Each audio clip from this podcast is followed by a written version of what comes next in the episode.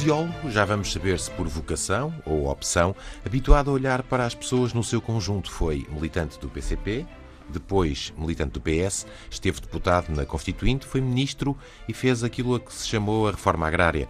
Deixou os partidos ainda antes do princípio da década de 1980, ficou-se pelo ensino, a reflexão, o comentário, a análise, o pensamento em geral.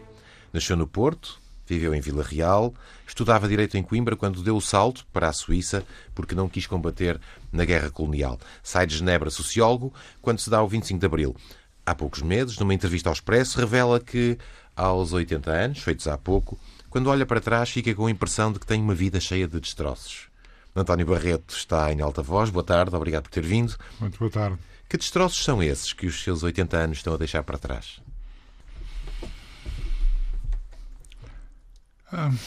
Eu não tenho, ou já não tenho há, algum, há alguns anos, o sentido de que a vida é um progresso permanente e contínuo e inevitável.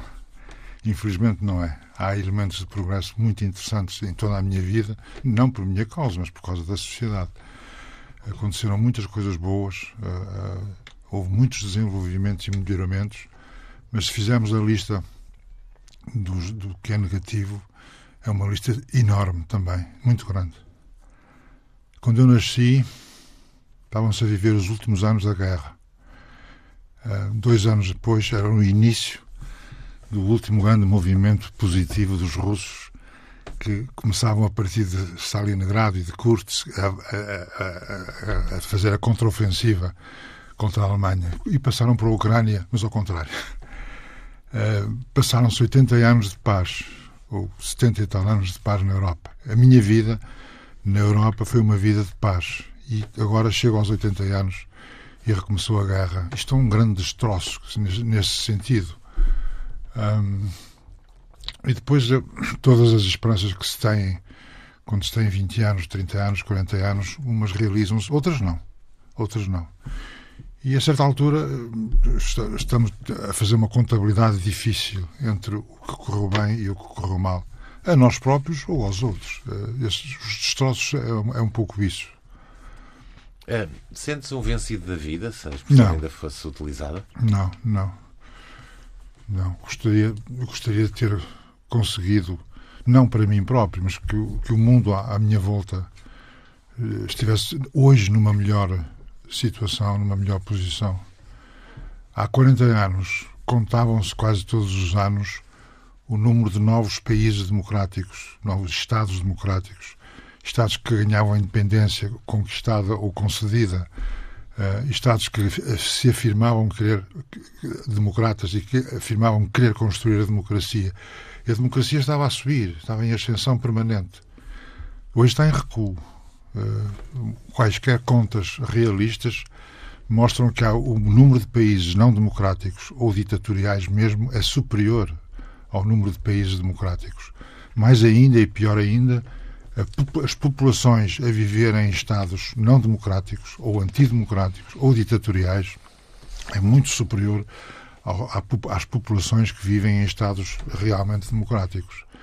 Isto é um recuo, é um recuo importante. E a democracia hum, está atualmente sob desafio, sob ameaça, tem dois grandes caminhos a seguir, ou cede aos, aos seus adversários e adota uh, políticas, pontos de vista, situações, desenvolvimentos que não são democráticos. E isso é gravíssimo. E, e, e pode acontecer, ou, ou, acontece às vezes.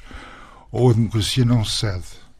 Isso não significa guerra, significa não ceder não ceder no politicamente correto, não ceder na demagogia, não ceder em tantas coisas que atualmente há, e, há, pressões para a democracia ceder. Nós vemos mesmo em países que se ilustraram nas últimas décadas com a vontade, a real participação democrática, como os Estados Unidos, países que estão que tentaram várias vezes criar democracia, países da América Latina, o Brasil, países na Europa que acederam há poucos anos à democracia que estão a ceder eh, ou, ou, a sentir-se por, por, dentro de si próprios frágeis, democracias vulneráveis ou frágeis. Isto é, isto é um sinal de grande uh, inquietação, creio eu. Estamos a partir do geral, já lá uh, iremos de, ao particular, ao detalhe, mas antes disso, uma pergunta quase pessoal e que também tem a ver com o seu percurso. Estudava Direito, deixou Portugal e quando regressou era sociólogo. Foi o pior que lhe podia ter acontecido ou, pelo contrário, a sociologia, o estudo das pessoas em sociedade, assenta-lhe melhor do que lhe assentaria uma toga? Uh, o meu professor do liceu de filosofia, em Vila Real, ensinou-me vagamente uh, o que era a sociologia. E eu fiquei encantado. E quando me tive de matricular no sexto sétimo ano, não havia opção. Naquela altura, hoje, para hoje, para as pessoas de hoje não sabem o que é, escolhiam-se umas linhas. A linha D, Direito. Mas não havia a linha S, Sociologia, nem Ciências Sociais. Mas o Direito parecia-me que era o que estava mais próximo do social. Em Coimbra fui para Direito, não havia Sociologia. Dizia-se, na altura, e ainda não foi negado, que o Dr. Salazar teria dito um dia Sociologias em Portugal, não.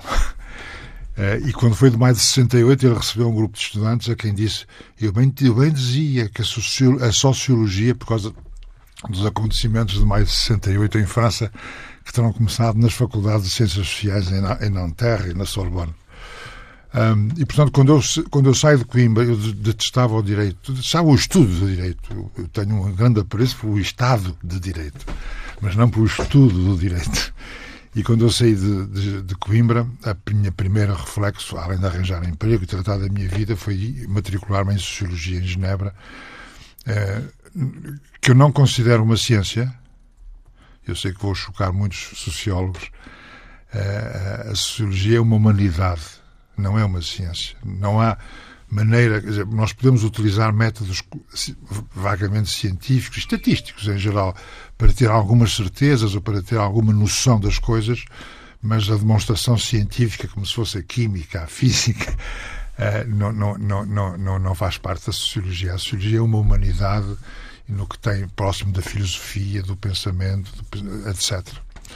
E, mas é uma disciplina encantadora, que permite, ajuda a perceber, ajuda a compreender se você não tem os olhos, não, não consegue, mas se você tem olhos e começa a aprender a tradição sociológica, a grande tradição sociológica que vem do século XIX, e começa a perceber as grandes tendências sociais nos países, nos regimes políticos, na sociedade civil, nas empresas, nos grupos, nas comunidades, e começa a, perceber a riqueza do que é a sociedade.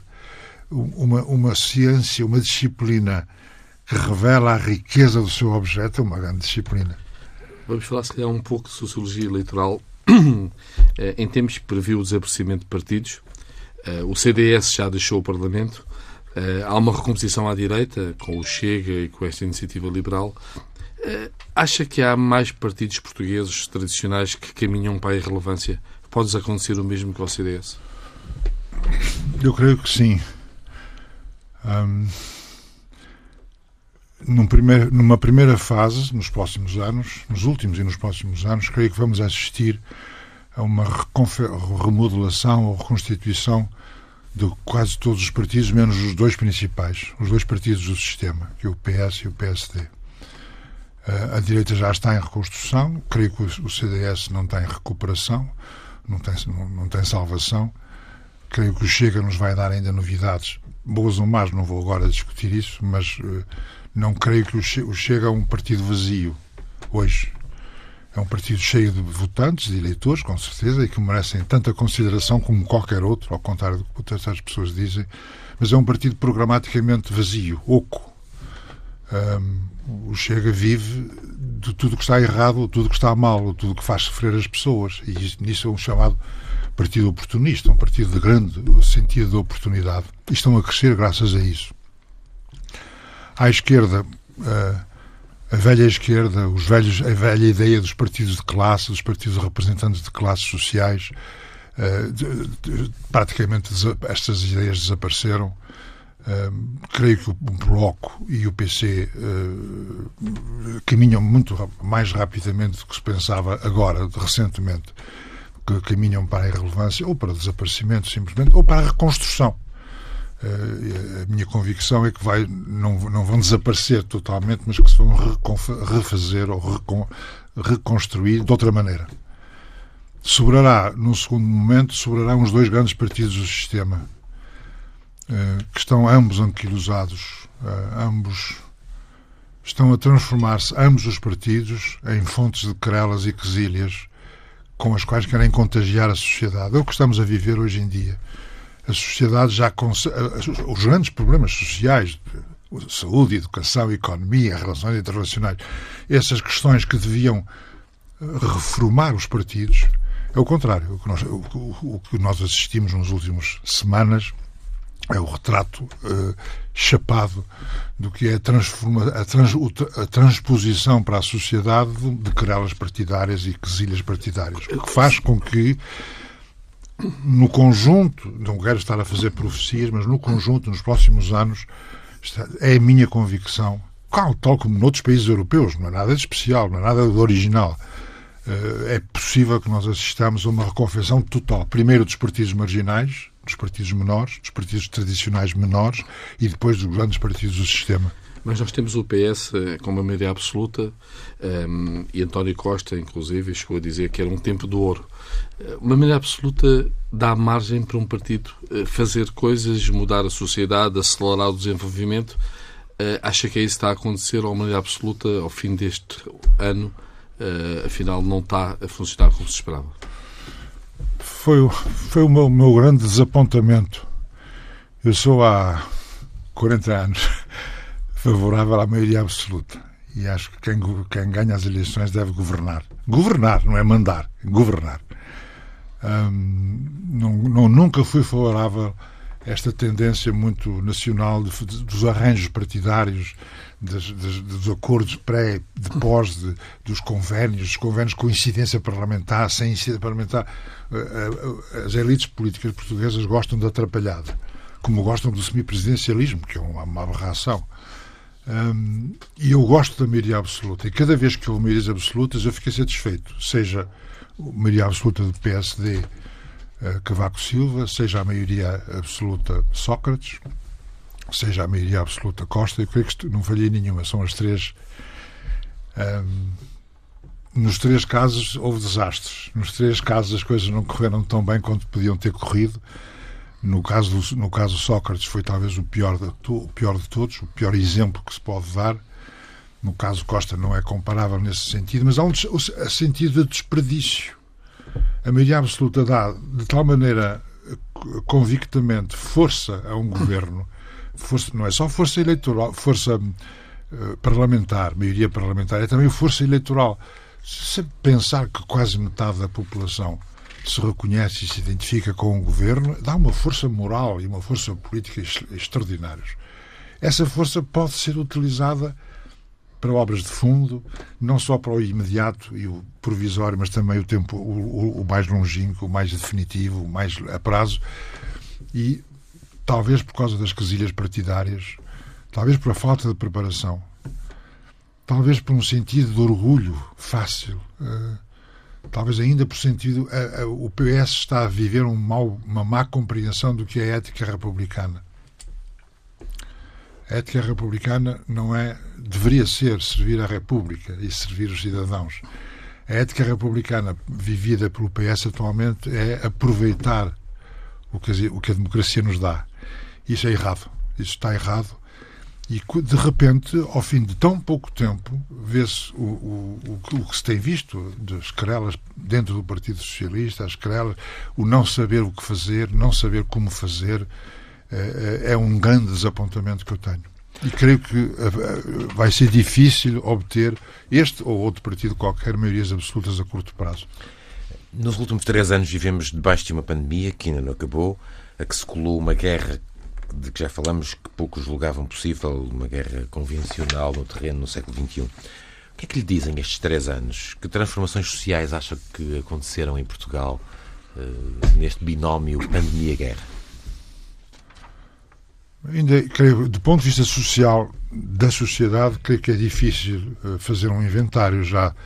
Uh, temos que deixar o tempo vir ver, por exemplo, como é que reagiu a questão do trabalho, do teletrabalho, do trabalho em casa como é que isso aconteceu, de, de, de trabalhar nas redes sociais, de trabalhar à distância. Eh, sente-se que há muita mudança. Hoje em dia, desde os táxis às encomendas, as ruas estão cheias de refeições a casa, transportes a casa. Pode-se encomendar o que se quiser, um carapau ou um Rolls Royce, tudo se pode encomendar. Isto muda as coisas. Parece que não, mas muda as relações entre as pessoas. Mas creio que é cedo. Um, a pandemia, eh, o melhor ou o pior da pandemia, a pandemia mostrou primeiro a fragilidade da sociedade global em que eh, rapidamente o mundo inteiro foi apanhado pela pandemia. Nunca se tinha visto antes, creio eu, na história desta maneira. Isto foi o mau. O bom foi que rapidamente a ciência e a medicina e a saúde e a química e a farmacêutica encontraram as reações necessárias, as vacinas em particular. Eu devo dizer que eu, no princípio, não sei se vocês são otimistas, acreditaram. Eu, no princípio, não acreditei que fosse possível, em tão poucos meses, não só encontrar as, as, vacinas, fazer, produzir e produzir centenas de milhões de vacinas para distribuir no, no mundo inteiro. Isso tudo creio que é uma grande lição positiva. Se a primeira é negativa, que é a, a, a vulnerabilidade da globalização. Em terceiro lugar, e aqui entra a guerra, a globalização, que tem tantas coisas boas e tantas coisas más, a globalização está, foi, foi travada, a meu ver. Uh, hoje em dia, os grandes blocos estão-se a refazer, novos grandes blocos estão-se a refazer, geopolíticos. A China entrou no mundo, a Índia está a querer entrar, a Rússia está a querer refazer uma posição, a Europa e, o, e, o, e a América estão a rever a sua, a sua situação também. Mas algum reflexo nacional, ou nacionalista ou nacional, surgiu. Naquilo que é a identidade nacional eu gosto, naquilo que é nacionalismo eu detesto. Um, como é que isto se vai traduzir nos comportamentos sociais? Vai-se traduzir, com certeza. E era essa a questão. Estamos hoje, enquanto sociedade, mais despertos, mais atentos, mais solidários?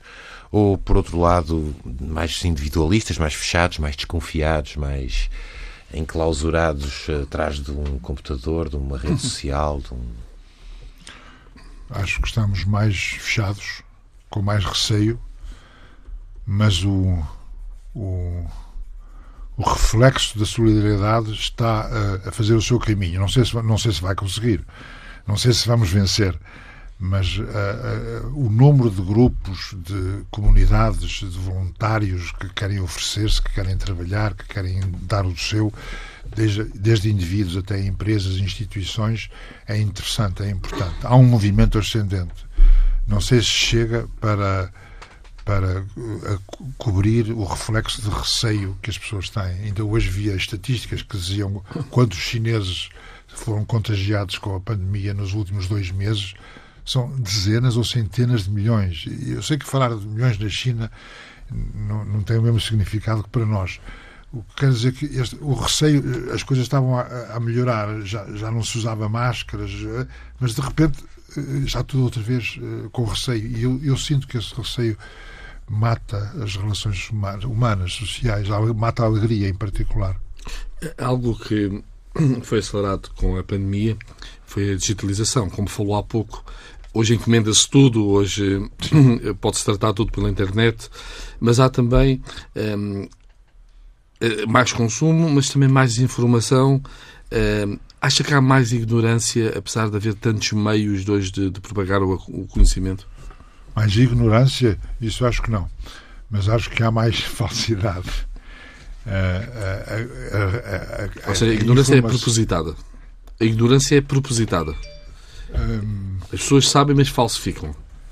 Sim, portanto, se, se, esse seu sentido de ignorância, sim. Há, há mais verdades, há mais acertos, mais rigores, mais, mais disponível mas ao mesmo tempo muito mais manipulação dos números, seja em benefício próprio, seja porque ouvi dizer, há, há milhões, é toda a gente, é, é 80%, mas é mesmo 80%, não, por acaso é só 22%. E, uh, hoje em dia ninguém diz nada que não, não meta uma porcentagem atrás à frente, então a maioria, a minoria, quase todos, todos, são para aí 14, são perto de 300, o que é uma maneira de manipular as realidades. Hoje em dia nós estamos absolutamente cercados por invenções, imaginações, crenças, todas elas reforçadas sempre com a ideia de que é estatística, que está aprovada e que é científica, mas a maior parte não está. E, e onde reparar que onde reparar, com certeza que já repararam mais do que melhor do que eu. Seguir uma semana de noticiários nas televisões e nas rádios, uma semana inteira, em ver as notícias todas, nos, nos quatro canais, se possível, sucessivamente. Todo o essencial das televisões estão construídas para uh, dizer o, o, o, o, que as autoridades querem que se diga, o que vão fazer. Você pergunta a um ministro uh, o que é que está errado nas filas de espera, por exemplo, da saúde, que é uma das coisas mais terríveis que Portugal está a viver. A resposta que o ministro ou o secretário de Estado, seja quem for, a resposta que lhe dá são: mas vai acabar porque já, já, já empregamos mais 500, já vamos a mais 300, e imediatamente entramos nessa via. Isto não é uma via de falsidade, mas é uma via de manipulação. É, disse que a saúde está, está mal. Qual é a sua opinião sobre o funcionamento do SNS? O do Serviço Nacional de Saúde. Eh, eu sou adepto do Serviço Nacional de Saúde.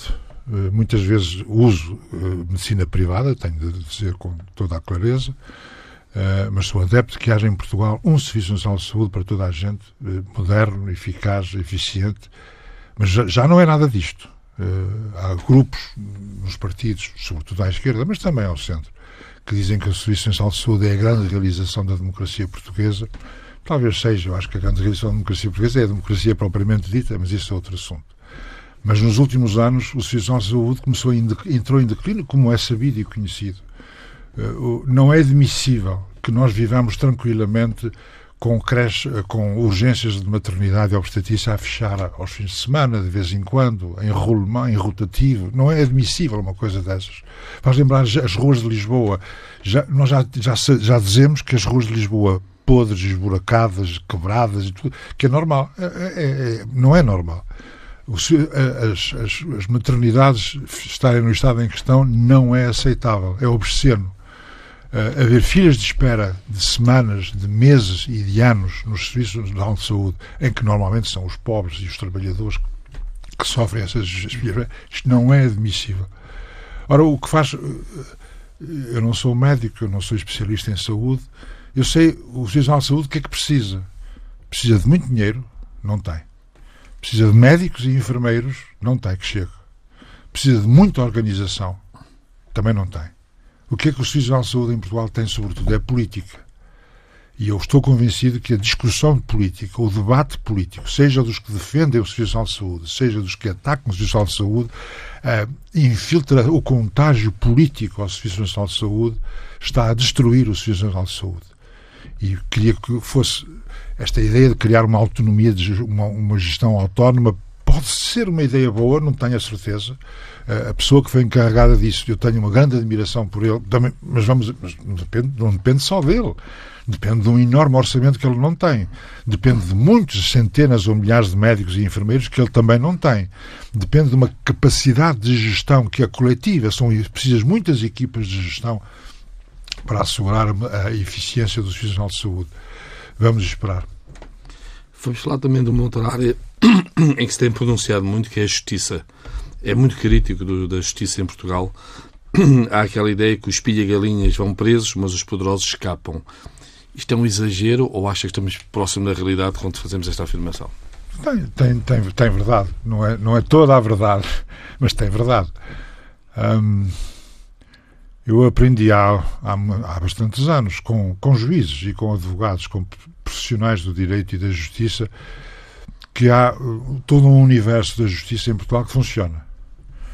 A justiça civil, a justiça económica, a justiça de todos os dias, a justiça nas comarcas em Vila Real, Macedo de Cavaleiros, em Algesur, em São Brás de Alporta, vai funcionando, vai funcionando e vão-se resolvendo os casos das águas, da servidão, do, do, emprego, do desemprego, das indemnizações, das ofensas, da, da, da pancadaria, vai-se resolvendo. Há uma justiça civil e, e penal que se vai resolvendo e que é se olhar para os números dos processos entrados, resolvidos e saídos, etc., é interessante ver que essa justiça funciona.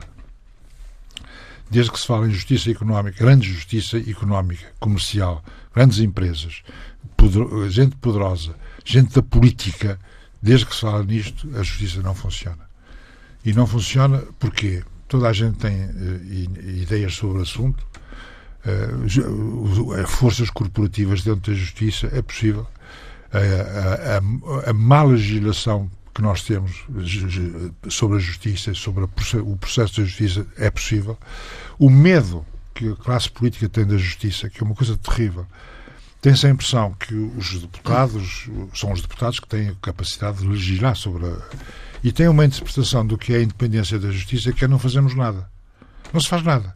Ah, não, isso, há o primeiro-ministro que tem a famosa frase: a justiça o que é da justiça, a política o que é da política. Eu acho muito bem que assim seja. Mas a política, isto é, o legislador, tem obrigações fundamentais para legislar sobre a justiça, porque só o legislador é que pode fazer novas leis para a justiça. Os juízes não podem fazer novas leis para a justiça. Ora, eh, tudo, tudo que é processual, os prazos de espera, os favores, os recursos, todo esse universo, a, a, a prova, a demonstração da. Todo esse universo está um universo que está muito mal uh, uh, modernizado, que está mal trabalhado e que permite que os ricos façam o que querem da justiça com os seus advogados, com os seus poderosíssimos meios internacionais, nacionais, com as suas influências políticas. E, é, e estou convencido que, eh, desde que haja, eh, desde que em processos importantes, desde que haja portas giratórias, corrupção, eh, nepotismo, influências familiares, dirigentes políticos, grandes fortunas comerciais e económicas, capacidade de corromper, seja o político que corrompe o, o, o, rico, seja o rico que corrompe o político, desde que haja disto, a justiça mostra a sua incapacidade e a sua impotência. Portanto, pior que a justiça, posso depreender, é o legislador neste momento. É um dos, é um dos, um dos momentos de maior vulnerabilidade da justiça é a, a passividade do legislador, a incapacidade que o legislador tem de fazer um exame muito sério sobre a situação na justiça para encontrar os, os novos caminhos. Cada vez, eu já fiz isso várias vezes, mas eu não, não quero gabar de nada, cada vez que alguém diz faça-se um livro branco sobre a justiça, independente, sério, sobre tudo que está errado na justiça, para se ir fazendo. Porque não há revolução na justiça. O que há são dezenas de reformas e de legislações a alterar. desde que se fala em livro branco sobre a justiça, não, não, não vale a pena. Isto não, isto, isto. A justiça tem que ser devagar, imediatamente. Uh, aliás, Portugal foge dos livros brancos, que é uma maneira tradicional, em alguns países democráticos, de uh, acudir a um problema grave, sério, que, que, que é difícil de. Não é fácil a justiça. Tratar da justiça não é fácil a minha maneira de falar parece que sugere que eu penso que é fácil. Não é nada fácil, é muitíssimo difícil. Por isso eu digo que a justiça é o pior que há em Portugal. Pior que a saúde, pior que a educação, pior que a segurança social, pior que a desigualdade social, é o pior de tudo. Como é que olha para a crise gerada pela guerra na Ucrânia? Serve de alibi para eh, essas incapacidades do governo que já referiu? Ou é mesmo um problema que para Portugal e para o mundo, mas para Portugal em particular, é grave? as consequências de. Oh, nós estamos a viver num continente que todos os dias de manhã pensa: será que a guerra vai alastrar-se ou não? Isto é terrível. Isto não é um. Ora, nós já nos habituamos ao fim de um ano. Eh, mas nós, nós já, esta guerra já trouxe tantas coisas novas do ponto de vista do, do armamento, da técnica, da tática, da estratégia, eh, nós agora temos, habituamos a ouvir pelo menos uma dúzia de generais que vêm às televisões todos os dias eh, dizer muitas vezes coisas contrárias, mas é, é natural que sejam opiniões contrárias sobre esse assunto. Nós estamos a viver com a guerra, mas estamos. Todos os dias são dados passos no, no bom ou no mau sentido, não sei, não sabemos. Eh, nós sabemos que a Ucrânia, que é um país médio, não é um grande país do mundo, a Ucrânia tem alguns dos armamentos mais sofisticados do mundo. E a Ucrânia está a, ter, a conseguir travar, já não digo derrotar, mas travar aquilo que era ainda há pouco tempo um dos dois primeiros exércitos do mundo e forças armadas do mundo. Eles estão a utilizar tecnologia que, nem, que, não, que ninguém conhece, que não se sabe ainda. Mas acha que é o apoio dos Estados Unidos que explica essa capacidade de resistência da Ucrânia? Ou, pelo contrário, há aqui um grande espírito de resistência dos ucranianos que ninguém esperava? Ah, pelo contrário, um espírito de resistência dos ucranianos bom, que não À cabeça, é o espírito de resistência. Se os, os, ucranianos, se o Estado ucraniano e o povo ucraniano não resistissem, não, valia, não servia para nada estar lá a meter helicópteros esquisitos e mísseis estranhíssimos, não servia para nada. À cabeça é isso. Em segundo lugar, é uh, o armamento americano, a proteção americana e o apoio europeu.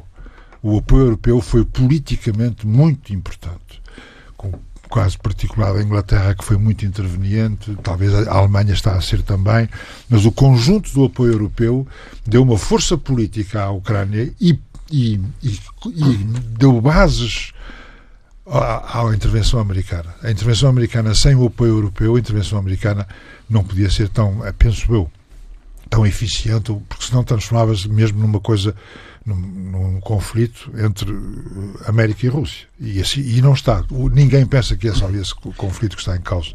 Putin e Zelensky, o espião subvalorizou o ator? O Zelensky.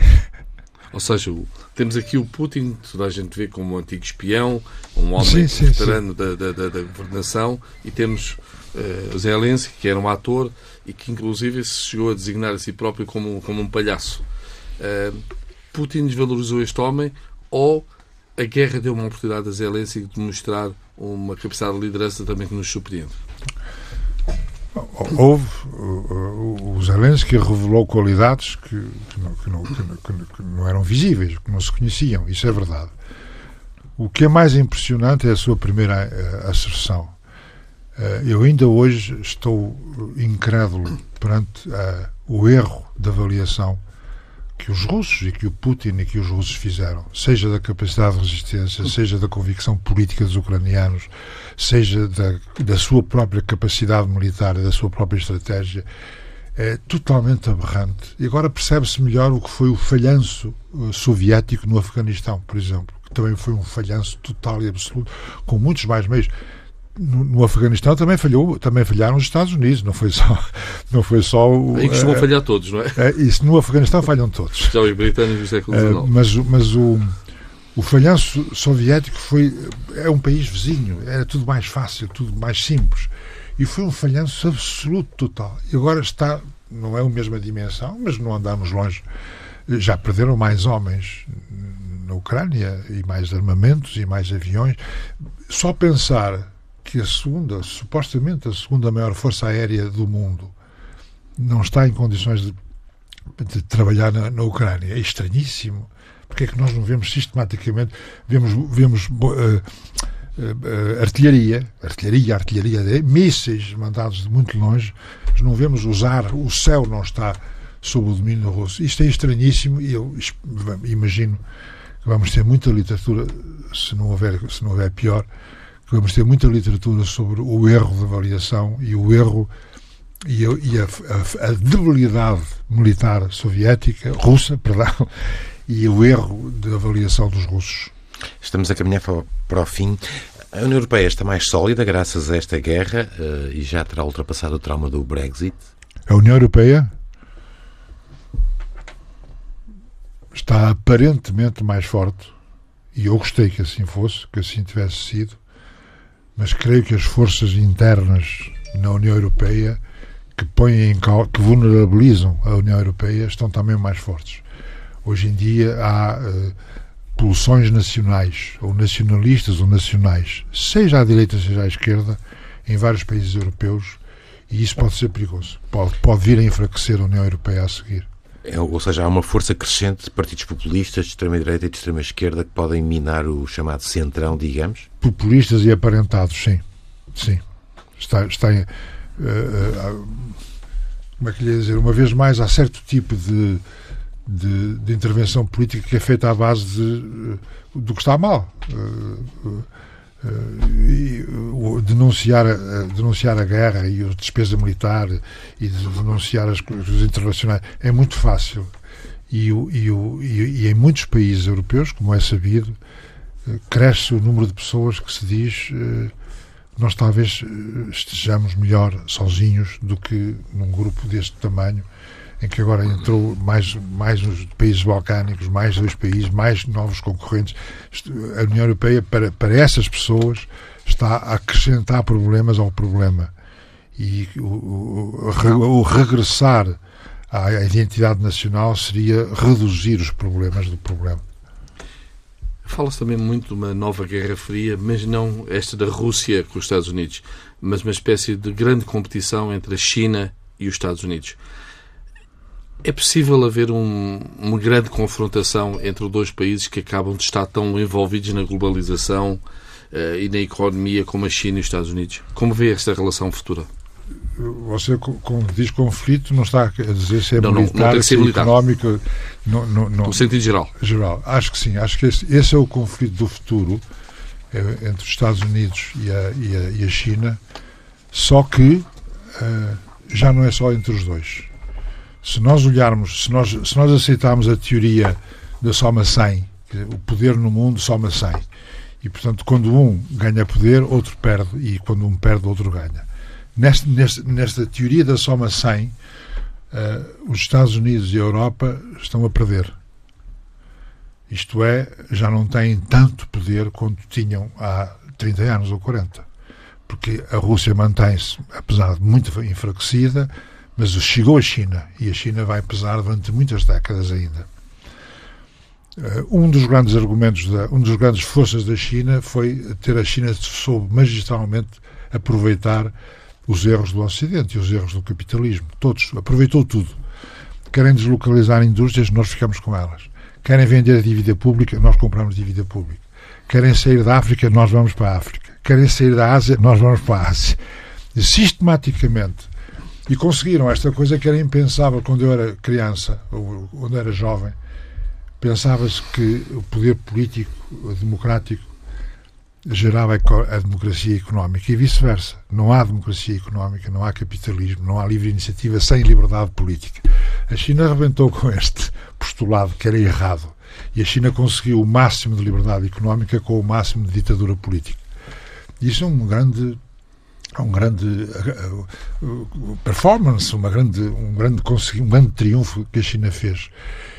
Uh, hoje em dia, conseguindo, já não há só os dois, os dois grandes Estados, eh, passa a haver quatro ou cinco blocos.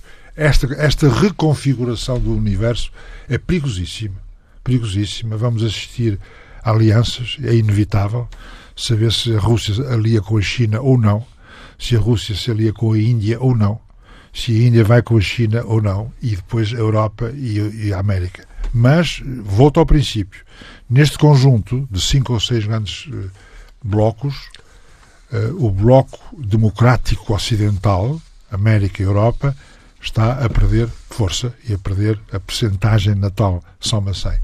Só para terminar, qual é o título da crónica da semana que vem?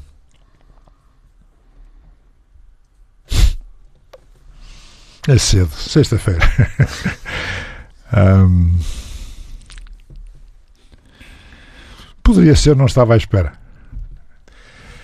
Mas nós estávamos à espera aqui na TSF no Diário de Notícias desta agradável conversa com António Barreto, o homem que estava direito e que saiu do país, voltou sociólogo e é isso que gosta de fazer. Obrigado por ter estado em alta voz. Muito obrigado pelo vosso convite. Muito obrigado. obrigado.